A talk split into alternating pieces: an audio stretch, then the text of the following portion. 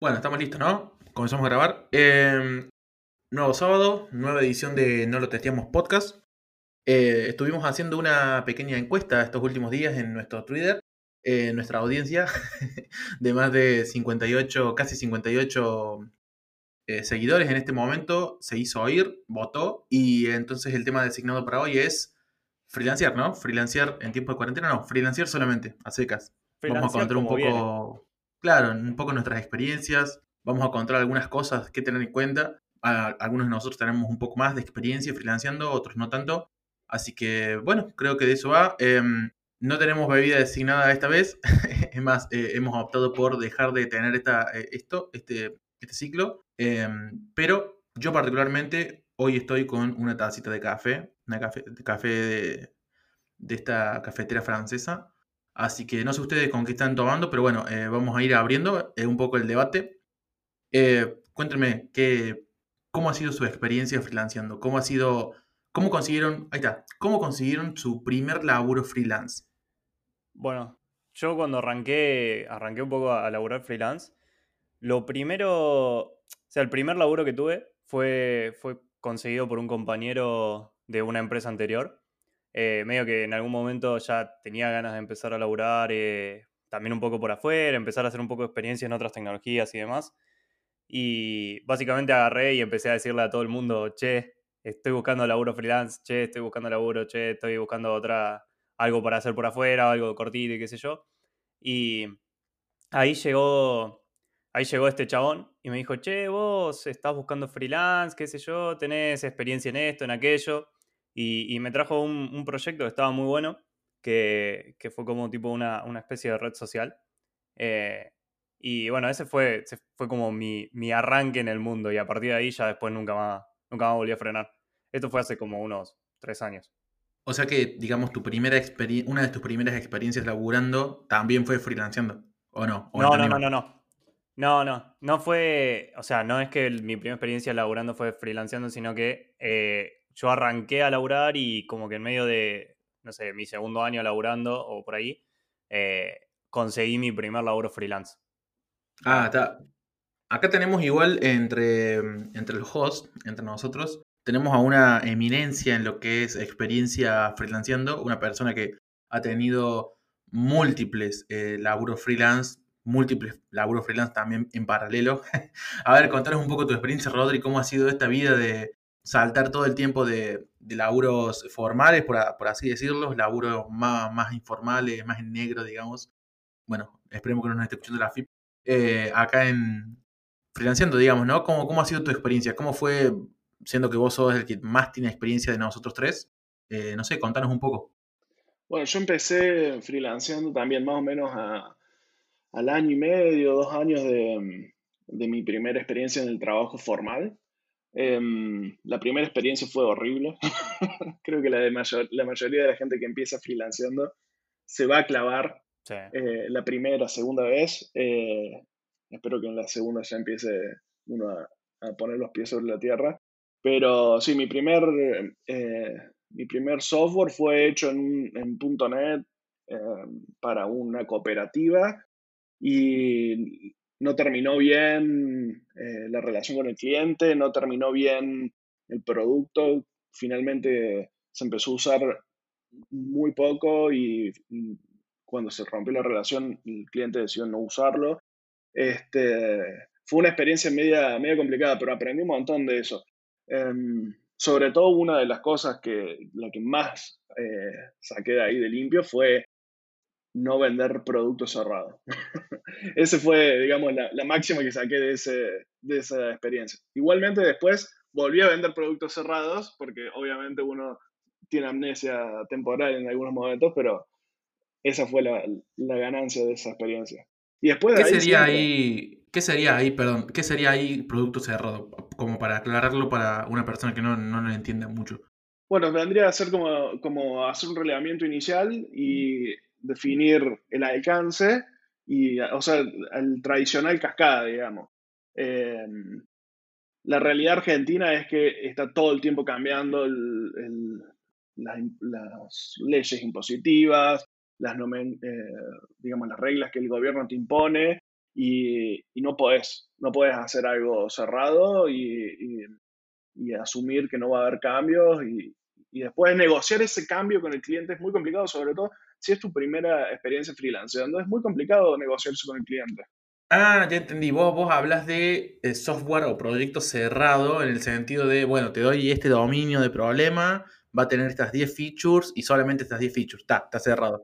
Está, yo entendía otra cosa, entendía como qué pasa cuando vos haces un software y agarrás y se lo das al cliente, pero ese software es del cliente. Entendía como que vos al decir que no sea cerrado es que vos lo pudieras seguir comercializando por ah, digamos. No, bueno, eso, eso no, es, no es necesariamente deal breaker, digamos, puede ser una alternativa, está buena también, pero yo me refiero a, vender un alcance, un alcance fijo y, tener, dejar afuera de la estimación inicial los cambios y, pensar que lo vas a poder negociar a futuro eh, fácilmente con el cliente. Sobre todo si es tu primera experiencia, no va a ser fácil negociar con el cliente. Una vez que se agarra un poco más de cancha, le, encontrás la forma de negociar con el cliente, te paras de otra forma, pero eh, una regla primera para mí es, si estás empezando a financiar, es vender horas y no vender productos. Igual, ahí yo te agrego algo, que no es solamente no vender productos cerrados, sino tampoco vender precios cerrados. A mí me pasó en algunas experiencias de laburar eh, con un precio definido, de decir, che, bueno, te pago, no sé, eh, tanto a fin del proyecto o te pago tanto en, esta cantidad de tiempos. Y me parece que eso tampoco está bueno, porque en realidad cuando vos armás un proyecto, cuando vos estás sobre todo en un proyecto freelance, eh, es como que todo se va, o sea, todo se va modificando a medida que va pasando el tiempo. Por ejemplo, el cliente vio que quiere una, no sé, que quería una, un dashboard con tres menús. Y al final se dio cuenta que en realidad no eran tres, sino que eran 15. Entonces es como que dice, ah, bueno, pero yo te estoy pagando el final, o sea, yo te voy a pagar el, precio que te dije, pero el scope se modificó gradualmente y hay un montón de cosas que agregar y hay un montón de cosas que hacer.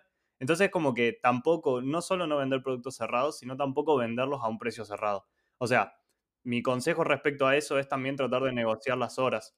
O sea, de decir, tratar de hacer una negociación de dinero por horas, para que no termines involucrado en un proyecto que se haga extenso, y esto lo cuento desde una experiencia personal, que cerré un trabajo a, precio. Dice, bueno, es como que te pago al final esto, listo, son estas features, ya están definidas, no se modifican.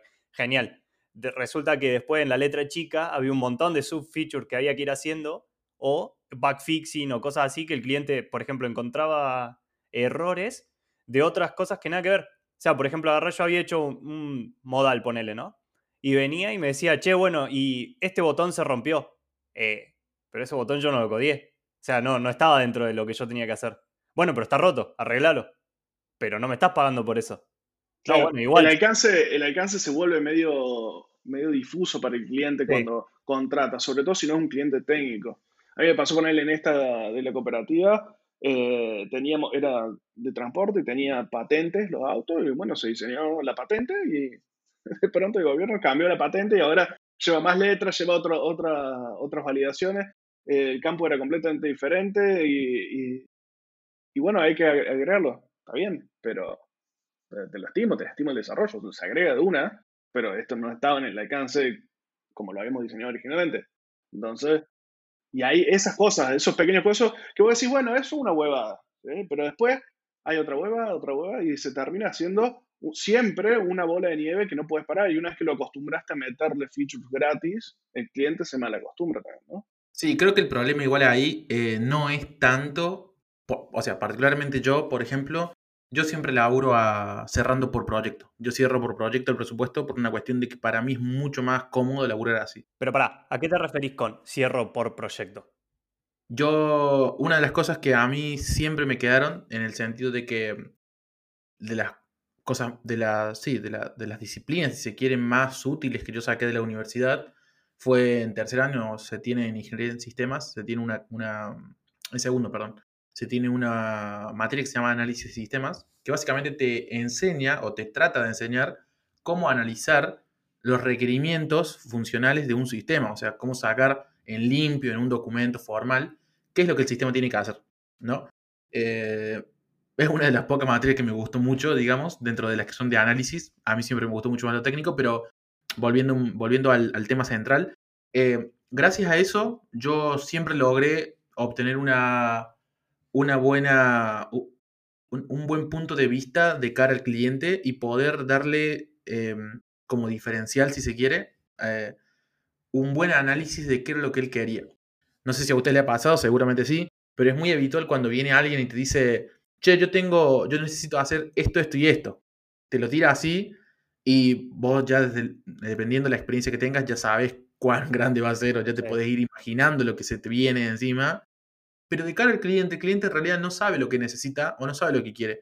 Y creo que parte de, del trabajo de uno trabajar de manera independiente o bueno, freelancer, como se le dice ahora, de esa manera fancy de decírselo, que al final del día es trabajar independiente, eh, es asesorar al cliente y decirle, che, no, vos lo que necesitas no es esto, es esto otro. O sea, no, vos no necesitas una aplicación móvil. Si con una PWA te sobra y te basta y, te va a salir mucho más barato. Ese tipo de servicio, digamos, ese asesoramiento, creo que es un valor agregado que, tenemos que darle. Y dentro de ese asesoramiento, tienen que estar algunas horas que nunca me voy a olvidar que yo tenía una, profesora que siempre nos decía, eh, las horas de análisis nunca se cobran. En lo que es sistemas, siempre el tiempo que uno usa haciendo el, no me acuerdo cómo se llama este documento, pero el documento de requerimientos, el, primero que se hace en el, en el, en el modelo iterativo este, ya no me acuerdo ni siquiera bien los nombres, em, que nunca se cobraba. Yo siempre me acuerdo que yo caí en la clase y era muy, muy raro, yo no entendía por qué siempre decían, no, esto no se cobra, el análisis del sistema no se cobra, y eso se le da al cliente y el cliente después de decide si te contrata o no. O sea que, de cara a mí, yo lo que entendía era, o sea, vos le estás haciendo todo un trabajo de relevamiento para ver qué es lo que quiere el cliente. Se lo estás dejando listo, con alcances, con recursos, con, con estimaciones, con requerimientos funcionales, no funcionales, etcétera, etcétera, etcétera. Básicamente le estás haciendo una diagramación de la arquitectura del sistema que, él necesita. Y no lo podés cobrar. O sea, me resulta muy extraño y porque eso después si el cliente no quiere, va y con esa base o con ese trabajo que vos hiciste, puedes seguir trabajando con otro equipo. O sea, básicamente vos estás trabajando gratis. Siempre tuve esa idea en la cabeza. Y nunca entendía por qué. Y entonces, lo que a mí me funcionó fue comenzar a, cuando yo tenía clientes o me, venían con esta, la típica, necesito hacer esto, hacer eso, son tres pantallitas, la típica, eh, comenzar a hacer estos relevamientos, estos análisis, eh, que básicamente yo los simplifiqué y uso un template, ya tengo un template ahí armadito que siempre uso, pero básicamente trato de hacer ese ejercicio de requerimientos y, y los cobro. a diferencia de lo que decía mi cliente, mi, cliente, mi, mi profesora, yo cobro ese relevamiento porque me parece que es trabajo en sí también, es parte del trabajo del freelancer. Ahí lo que pasa es o sea, yo no comparto eso que decía tu profesora. Para mí, todo trabajo se tiene que cobrar, porque si vos no lo cobras, ya estás seteando una, una digamos... Un precedente. Un precedente malo. Claro. Vos vas a hacer trabajo que no vas a cobrar. Pero sí me ha pasado de hacer relevamientos así gratis para clientes que yo quería ganar, digamos. Pero era por interés propio que yo digo, este cliente lo quiero ganar por el motivo que sea, por sacárselo a la competencia o porque era sabía que eh, a largo plazo iba a ser ultra rentable, pero el, hecho de, hacerlo gratis venía por decisión propia, evaluando un montón de otras cosas, pero no como el regla. O sea, yo siempre cobré los análisis y había veces que el análisis empezaba con previa negociación de te hago el análisis, pero el proyecto lo haces conmigo independientemente de cómo sale el análisis. O clientes más grandes que tenían mayor poder de negociación decir, no, te hago el análisis y después con esto salimos a licitar a ver qué, me ofrecen otros. Pero, pero siempre lo cobré.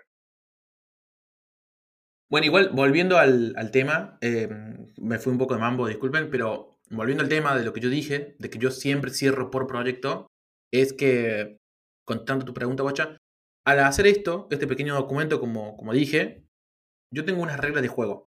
Estas son, esas son mis, mi contratos, si quieres más. Después siempre lo uso como un pseudo contrato de cara al cliente, en la que trato de dejar bien definido cuál es, cuál es el alcance del, sistema, qué es lo que tiene que hacer. Y entonces yo cierro, porque eh, yo voy a, voy a contar una, realidad, que es, eh, yo siempre fui muy malo estimando horas, me, eh, a, golpe, digamos, de, a golpazos de la vida, me he mejorado un poco en eso últimamente, pero siempre fue muy malo, porque yo siempre decía, sí, este tipo de feature yo la haría en, no sé, 5 horas. y después terminaba haciéndola en una hora. O la terminaba haciendo en 10 horas. Y eso siempre varía de cliente en cliente. La verdad que nunca, es, difícil por ahí decir, no, esto sí o sí siempre me va a llevar tanto. Porque no somos máquinas, somos personas y hay un montón de factores que influyen. Entonces, a mí no me gusta sentir, por ejemplo, que cobro, que cobro 10 horas por un trabajo que me llevó 3, me hace sentir un poco mal. Y tampoco me gusta laburar 20 horas por un trabajo que lo cobré 9, 9 horas. Entonces, para no tener ese problema, para no tenerlo más, digamos, porque lo tuve mucho tiempo, decidí que yo siempre cobro por proyecto, por lo general.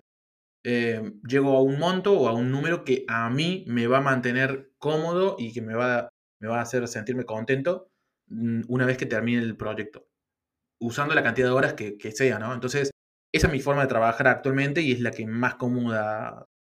Claro, el tema es que eso tiene, es un arma de doble filo, ¿no? Porque hay veces que no importa qué tan bueno seas analizando, te cambian las reglas del juego por cuestiones externas, ¿no? O porque salió una nomenclatura nueva del, gobierno que te hace cambiar A por B, o porque de pronto hubo una pandemia y te cerraron todos los mercados y, ¿viste?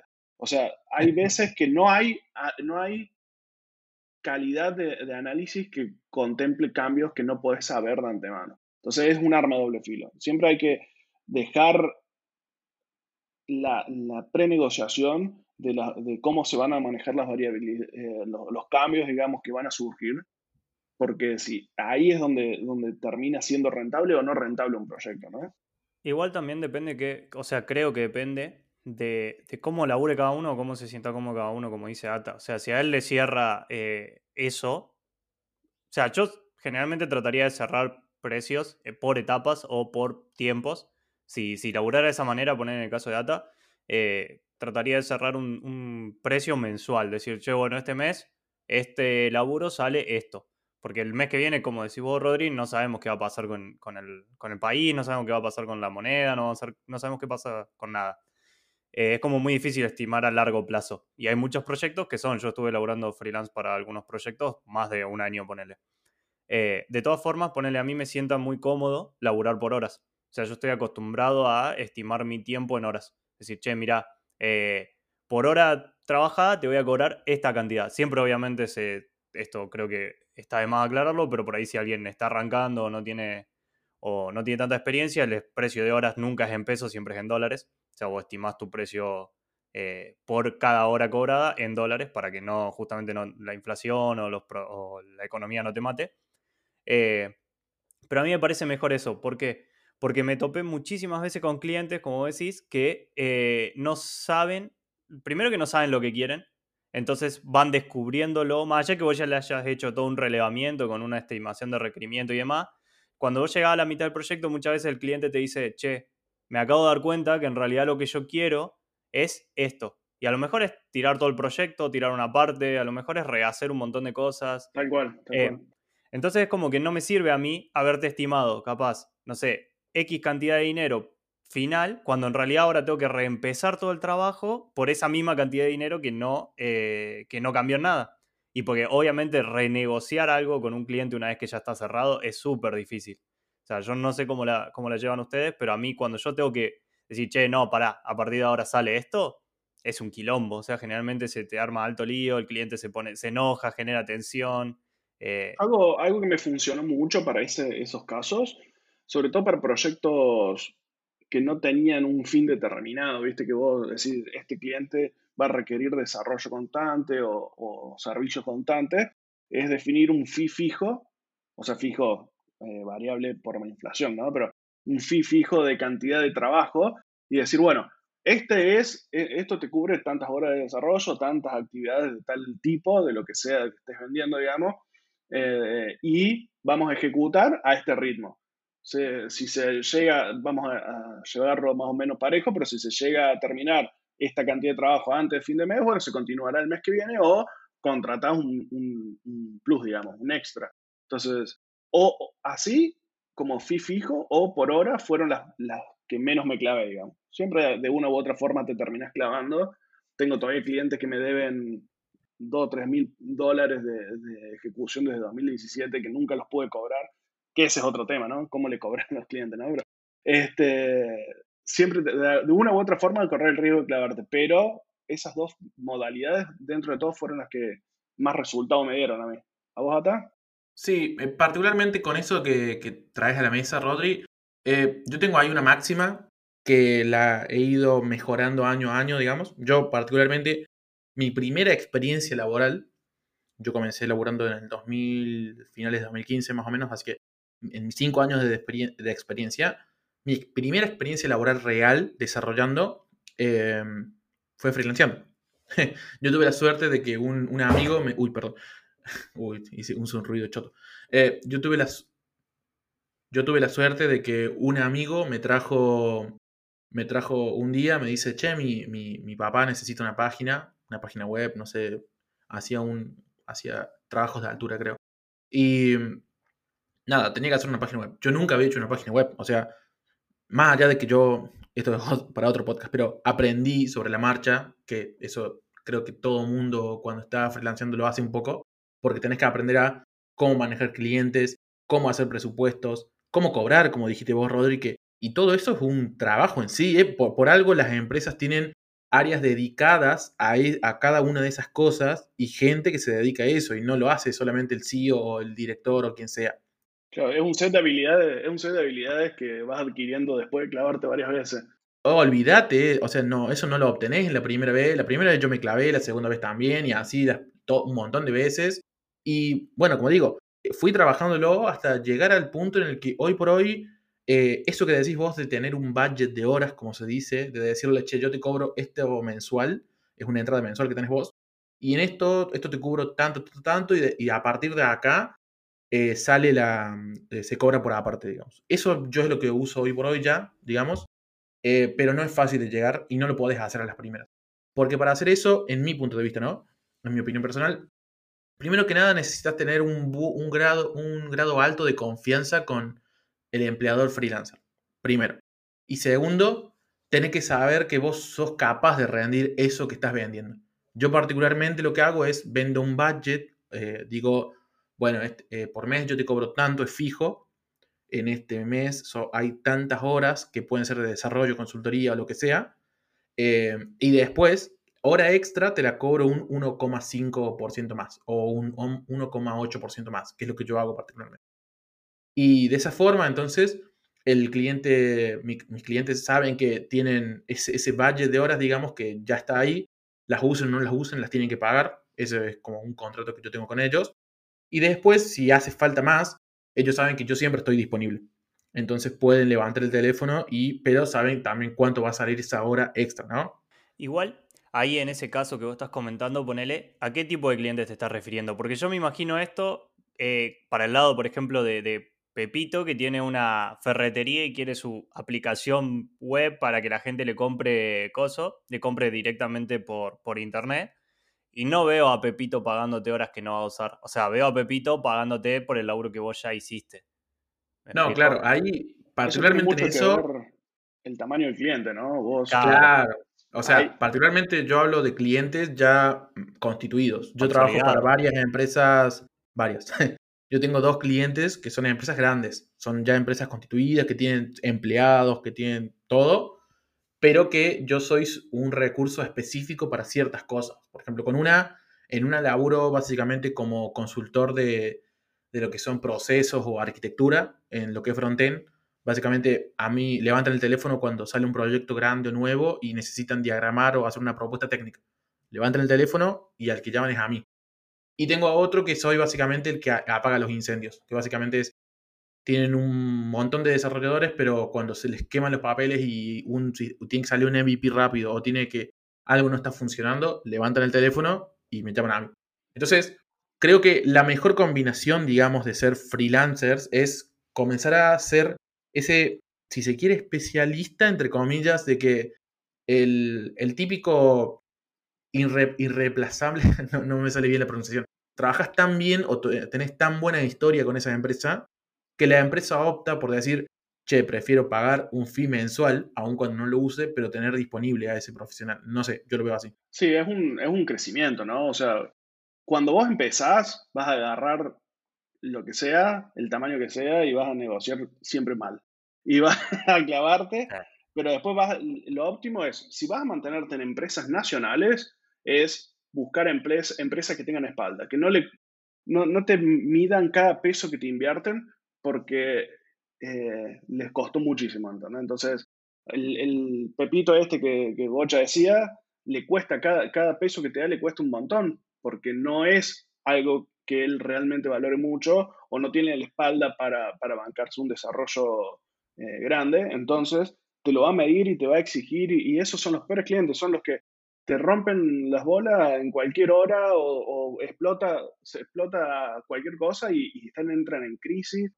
En cambio, cuando vos ya empezás a, crecer, eh, como tener un poco más de experiencia, ya podés apuntar a empresas con espalda que no te van a andar midiendo el peso, que van a estar dando, eh, te van a, entender un aumento por inflación o te van a entender una negociación por dólares tienen otro, otro, otra madurez y otra espalda, ¿no? Que, los chicos no tienen. Igual, por ejemplo, yo estuve laborando para una empresa que era bastante grande también, que tenía muchos empleados y demás, y que era del road retail incluso. Eh, y traté de alguna forma, o no, va, no traté, sino que de alguna forma me convertí en esa persona indispensable que dice Ata, que vos no podés, o sea que si bien sabés que tenés desarrolladores como para, para o sea, soportar eso, eh, preferís seguir pagando a la persona que capaz porque arrancó el proyecto o porque te está haciendo un buen laburo o porque labura rápido, porque cuando uno labura freelance medio que se va acostumbrando, viste, a, laburar un poco más rápido, que por ahí cuando vos estás en una empresa estás como más relajado. Sí, eh, Entonces, esa empresa incluso, aún siendo de IT, aún teniendo espalda, aún conociendo cómo es esto, se convirtió en el pepito de la ferretería. Eh, Siempre hay ratas, digamos. Pero ni siquiera es una cuestión de ratas. Yo creo que es una cuestión de mal acostumbramiento, que es lo que vos mencionabas arriba, Rodri. Antes digo, eh, que era como que cuando vos vas, a, vas trabajando con una, como freelance y demás, vos vas acostumbrando a tu cliente a laburar de X manera. Si vos a una persona te dice, che, hay que cambiar un label, y se lo cambiaste enseguida, che, hay que, ahora la respuesta tiene que devolver esto, y se lo haces enseguida y demás, vos también lo vas acostumbrando a que cuando él necesite algo, vos lo haces. No importa la hora, no importa el tiempo. Yo, por ejemplo, como freelance, laburo mucho los fines de semana. O sea, laburo en la semana también, pero los fines de semana son como un plus porque generalmente le meto muchas horas. Entonces, por ahí yo el domingo soy capaz de subir un pull request a 10 de la noche o a las 12. Entonces, eso también malacostumbra al cliente, de alguna manera, a que cuando, o sea, vos el domingo estás laburando o que vos el sábado estás laburando y por ahí no, no miden a qué hora te están escribiendo o a qué hora te están hablando, qué día, por ahí un feriado, cosas así. Entonces también, por ahí mi consejo respecto a esto es eh, armarse un horario de laburo y eh, tratar de que el cliente respete ese horario de laburo o ese tiempo de laburo y decir, che, mira, todo bien, yo estoy laburando el domingo, pero es domingo, o sea, no deja de ser domingo para mí por más que yo esté haciendo algo. Sí, eh, ahí no coincido. Particularmente no pasa por ser un kamikaze ni laburar las 24 horas del día, pero uno, uno para mí tiene que saber a qué tipo de cliente apunta. Porque en mi, punto, en mi experiencia personal, el convertirse en esa persona, en, el, en el irreemplazable, como decíamos recién, me ha costado. Me ha costado muchas horas de sueño, me ha costado muchos fines de semana. Mm, cuando estaba de novio me ha costado eh, no irme un fin con mi, con mi novia a, las sierras, o sea, me ha costado. Pero gracias a eso, y eso ya es una decisión personal, cada uno tiene, puede, sabe cuáles son, lo, cuáles son las cosas que transa o no, digamos.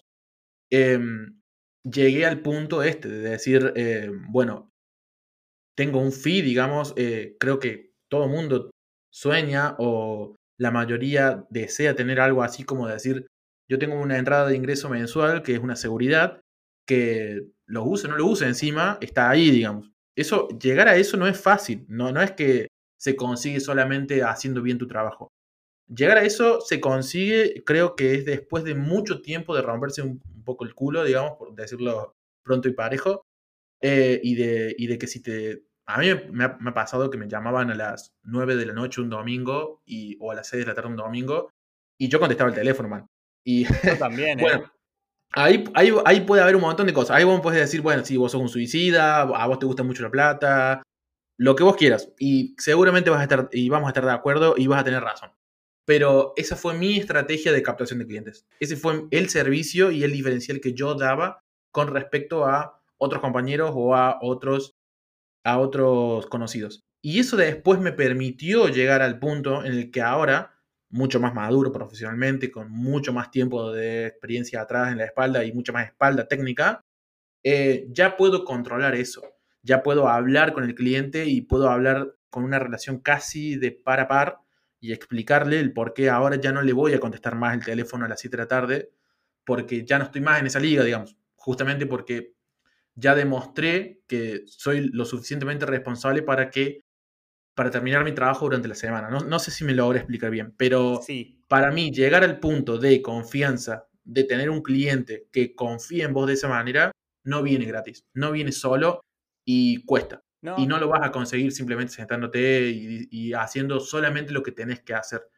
Siempre tenés que hacer un poco más. O sea, sí, regalás trabajo, entre comillas, pero yo lo veo más como una inversión a futuro. Es como. Bueno, lo que pasa es que ahí tenés que, tenés que tener en cuenta a qué cliente primero le, vas a hacer esa inversión, ¿no? Porque como decís, es una inversión a futuro, pero no todos los clientes valen esa inversión, ¿no? Eh, tiene que tener que ser muy selecto con quién vas a hacer eso.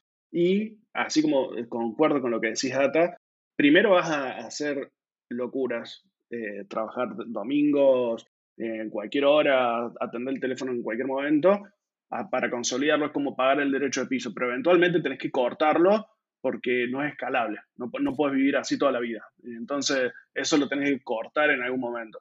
Y solamente hacerlo con clientes que valga la pena en el largo plazo, porque el cliente chico que, o, que sabes que no tiene proyección el proyecto, que es algo concreto de, de, ahora y después se corta, eso no lo tenés que permitir ni el día cero, ¿no? Y, y, esto de que decís de volverse indispensable, en realidad yo cuidaría esa palabra de indispensable o irreemplazable Em, porque soy irreemplazable mientras le sea como el cliente, ¿no? En cuanto tiraste de más de la, de la soga, te reemplazaron un boleo. Este, o sea, sos, sos conveniente, yo diría. Sos conveniente en base a las otras alternativas que tiene el cliente. Pero vos tirás un poquito más de la soga ahí y, esa irreemplazabilidad se te borra en un plumazo, ¿no? sí, tal cual. Igual, o sea, a ver, a lo que voy por ahí, no, no quería que se malinterprete. Yo no hablo de que no hay que contestarle al teléfono un domingo a, un cliente, porque en realidad yo también lo hago. O sea, a mí me escribís un domingo a las 10 de la mañana y seguramente estoy levantado y seguramente me pongo a laburar. O sea, yo también lo hago, trato de mantener una buena relación con el cliente y demás, pero hay un momento en el que eso se vuelve un poco también tóxico. O sea, se vuelve una relación tóxica de cliente y, freelancer, en el cual vos ya, el cliente ya asume que si él te escribe a las 2 de la mañana, vos le tenés que responder. Entonces, un sábado capaz a las 3 de la mañana, si vos saliste o algo, no me van a decir que no les molesta un poco recibir un mensaje del cliente. O sea, como. Olvídate. Eh, loco, estoy de joda. O sea, no, no, me rompa las bolas. Eh, bueno, no le respondo, man, olvídate. No, yo tampoco. Pero... A mí me pasó que una vez me llamaron eh, y era el día de mi cumpleaños. y bueno, ese fue el momento en el que, en el que toqué fondo, por así decirlo. Y agarré, le contesté y le digo, eh, X, digamos Pepito, no vamos a decir el nombre, em, por ahí nos está escuchando. Así que, Pepito, em, es mi cumpleaños, le puse. Creo que ese fue el mensaje, no, no, no, hubo más justificación.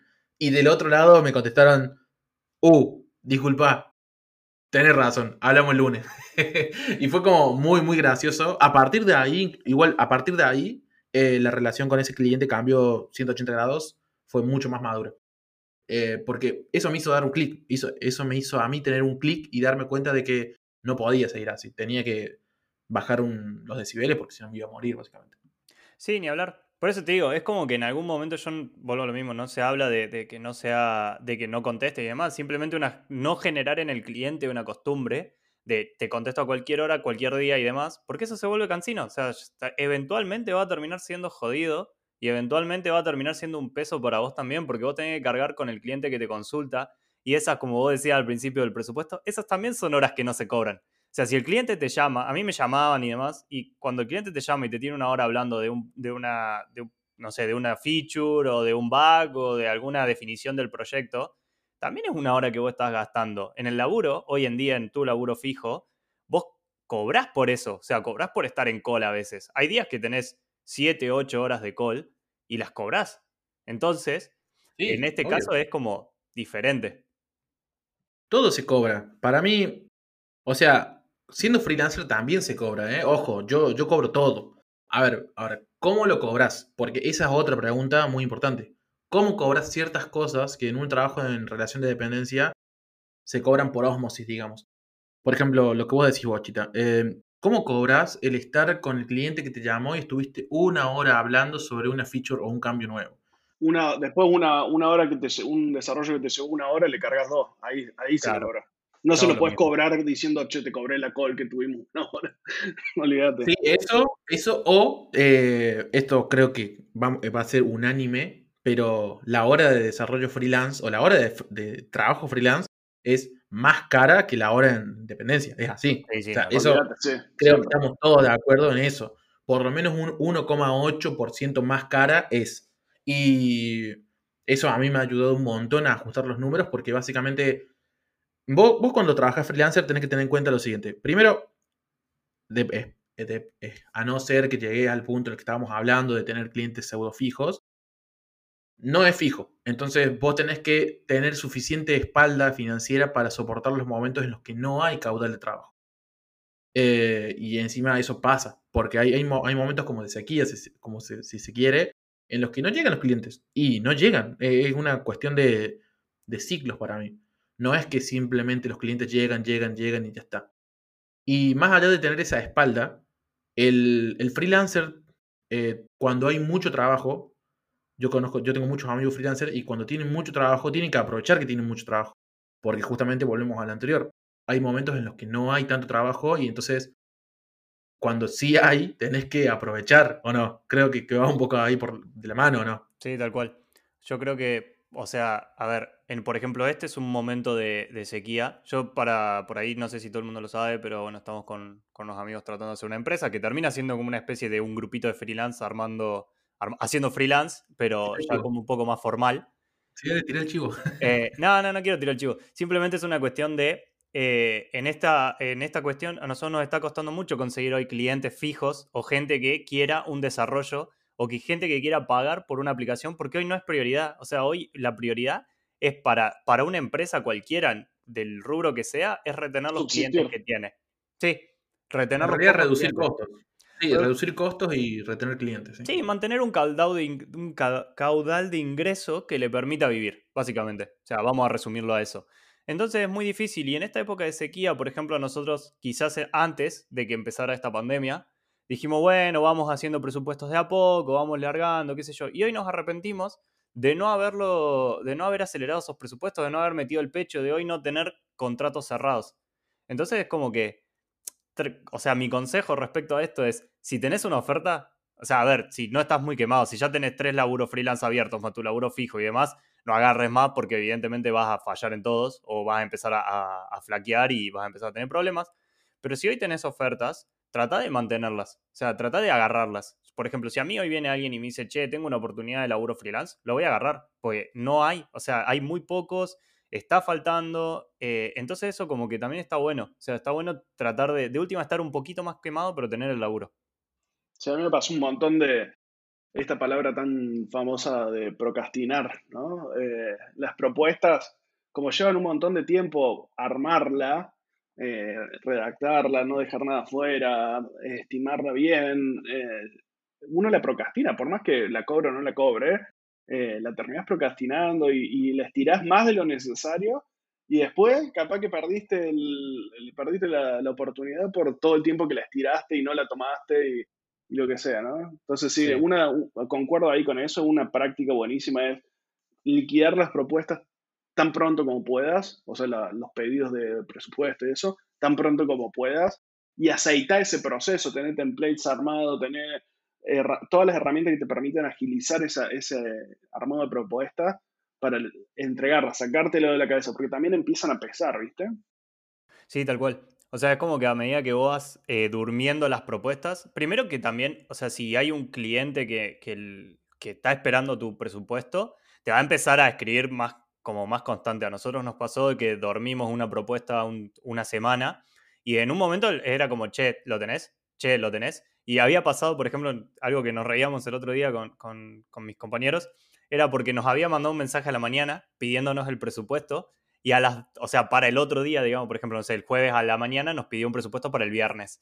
Y a las jueves a las 12 del mediodía nos dijo, ¿ya lo tenés? Y yo pero me lo pediste para mañana. O sea, calmate. Digamos, pará, lo voy a hacer, no te preocupes, pero calmate. sí, igual eh, llegar a, llegar a ese punto, digamos, de que el cliente te diga, che, ya tenés el presupuesto, em, creo, creo yo, en mi punto de vista, que ya es como un error, digamos. Ya es como, ya la estás cagando. un poco porque Va, no, en realidad no sé, porque si el cliente te está apurando mucho, quizás es porque piensa que son muy barato, puede ser también eso. Pero en mi experiencia, cuando el cliente, cuando vos no le das bola al cliente, la típica, no le contesto los mails, me hago el pelotudo y no le contesto, o la típica, vos podés un par de veces decirle, uh, disculpa, estuvimos con mucho trabajo y no pudimos contestar. Está bien, un par de veces te la, te la acepto, pero cuando ya todo el tiempo pasa, eso está mal. Para mí ya eso es un error. Eh, no, sí, no, digamos. O sea, es depende del cliente, es depende de la situación, es depende de cómo vos estés. Porque también contestar al toque significa que vos estás. O sea, a ver, tampoco hay que dejar en claro que uno tiene la necesidad de trabajo, más allá de que sí está, digamos, y uno lo, quiere tener. También ese, ese, vuelvo a lo mismo que hablamos antes, eso de contestar al toque, de estar todo el tiempo al pendiente y demás también le quita peso. Yo creo que las empresas, hoy si vos estás armando una empresa, en este caso que es ya un tema de empresa, eh, también tenés que mantener algunos tiempos. Entonces, si yo te dije que mañana voy a tener tu presupuesto, mañana lo voy a tener. Yo siempre, nosotros, o nosotros como, como empresa, siempre tratamos de cumplir con el tiempo que estimamos. Si decimos, claro, vamos a tener para mañana, claro. Dejar, vos agarrar y le decir, che, nuestra demora para presupuestar es de tantos días. Para tal fecha los vas a tener cuando decís eso, después lo tenés que cumplir, ¿no? Pero si el cliente viene antes de esa fecha a exigírtelo, es que el cliente está muy o necesitado o ansioso por el proyecto, pero no estás quedando mal vos. Ahora, si pasó esa fecha y al día siguiente te escribe el cliente, che, ¿qué onda con el presupuesto? Ahí lo estás cagando vos. O sea, depende muchísimo de, de estas temporalidades, ¿no? Sí, igual mucho cuidado con esos clientes como decís vos, Rodri, ansiosos o que están apurados con el cliente, porque por lo general terminan siendo los peores tipos de clientes sí, totalmente. y los que no te dejan respirar después, ¿no? Pero está en tu mano manejarlo. O sea, yo vuelvo a lo mismo. Siempre está en nuestra mano manejarlo. Sí, sí, eso estoy totalmente de acuerdo. Lo que pasa es que lo puedes manejar, lo puedes manejar cuando, cuando tenés cancha, experiencia, un poco de espalda. Claro, cuando empezás, esos clientes es mejor evitarlos porque sí o sí la terminan cagando. Sí, sí, sábelo. Bueno, che, eh, llevamos 43 minutos en este momento. Y podríamos seguir todo el día. Sí, podremos, creo, creo que tendríamos que hacer una, una eh, parte 2 de lo que es freelancers para en el podcast. Pero bueno, esto lo vamos a, lo vamos a poner a votación de nuevo en, nuestro Twitter. Vamos a ver qué pasa. vamos a ver si podemos lograr llegar a, los 100 seguidores. Pero creo que por ahora tenemos que ir cortando por ahora, eh, dejarlo acá y retomarlo después con otra bebida, distinto al café. Bueno, y como conclusión creo que se puede decir que no es fácil freelancear, no es fácil comenzar tampoco, no es fácil construir las, los puentes, digamos, entre freelancer y cliente y esa confianza que tiene que haber, porque muchos de nosotros seguramente nunca usamos contratos. Yo, mis primeros trabajos nunca usé contrato, todo era un mensaje WhatsApp y decir, bueno, me tenés que mandar tanta plata y yo, yo, yo voy a esperar de buena fe que me mandes la plata. Entonces es como, es todo un trabajo, es un trabajo en sí, más allá de hacer el trabajo que por el que te contratan. Y es una experiencia totalmente diferente a, trabajar en relación de dependencia. No sé si están de acuerdo ustedes.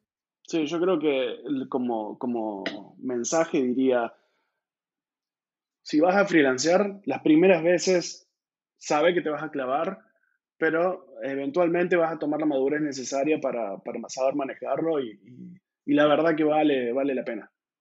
Sí, ¿no? Vale, totalmente la pena. O sea, creo que te hace crecer un montón profesionalmente y es una, particularmente una de las mejores cosas que a mí me ha pasado a nivel profesional. Bueno, entonces, ¿les parece que cerramos por acá? Entonces, no sé si tienen algo más para decir por ahora. No, creo que ya estamos. Lo podemos dejar para la próxima edición. Parte 2, vamos a ver cuándo sale. Así que bueno, eh, gracias gente por escucharnos, a todos ustedes que están del otro lado.